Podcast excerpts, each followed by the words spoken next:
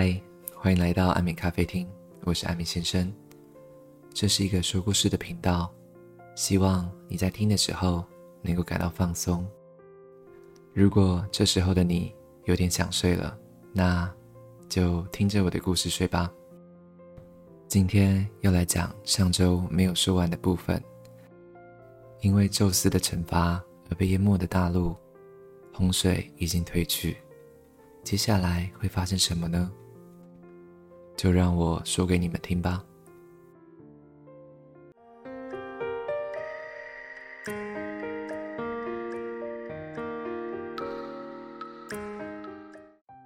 被淹没的土地恢复了正常之后，丢卡利翁看着周围大地荒芜，一片泥泞，如同坟墓一样死寂。他看着这一切。他不禁流下了泪水。他对妻子皮拉说：“亲爱的，我朝远处眺望，但没看到一个活人。也许我们俩就是这大陆上仅存的人类。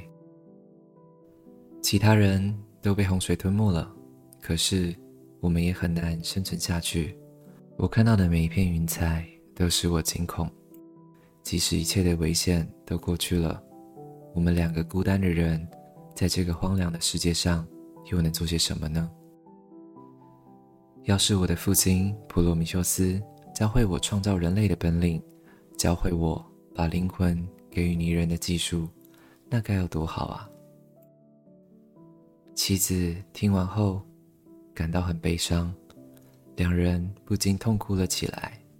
他们都没有任何的想法，只好来到。半荒废的圣坛前跪了下来，向女神特密斯恳求说：“女神啊，请告诉我们该如何创造已经灭亡的人类，帮助沉沦的世界再生吧。”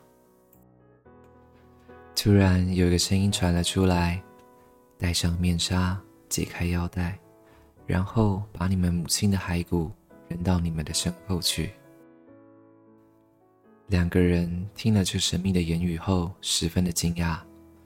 妻子皮拉首先打破了沉默，她说：“高贵的女神啊，宽恕我吧。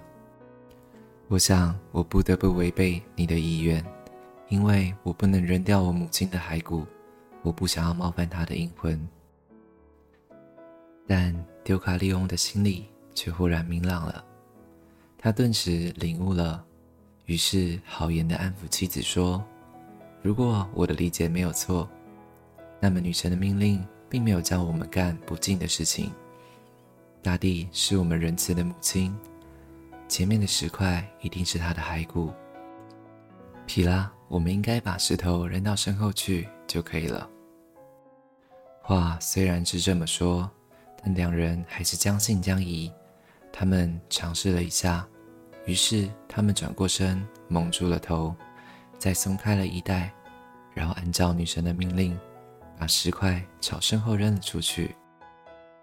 突然，奇迹出现了，石块不再那么的坚硬，而是变得非常的柔软，慢慢的变大，逐渐成型，人的模样开始显现了出来。虽然还没有完全成型，就好像艺术家。刚从大理石雕刻出来的粗略轮廓，石头上湿润的泥土变成了一块又一块的肌肉，结实坚硬的石头变成了骨头，石头上的纹路变成人的脉络。奇怪的是，丢卡利翁往后扔的石块都变成了男人，而妻子皮拉往后扔的。全都成了女人。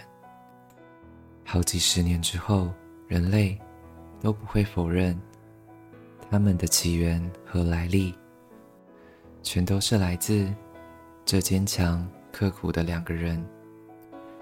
因为丢卡利翁和他的妻子皮拉创造了这一代的人，人类才能够延续下去。这就是。普罗米修斯的儿子丢卡利翁和他的妻子皮拉的故事。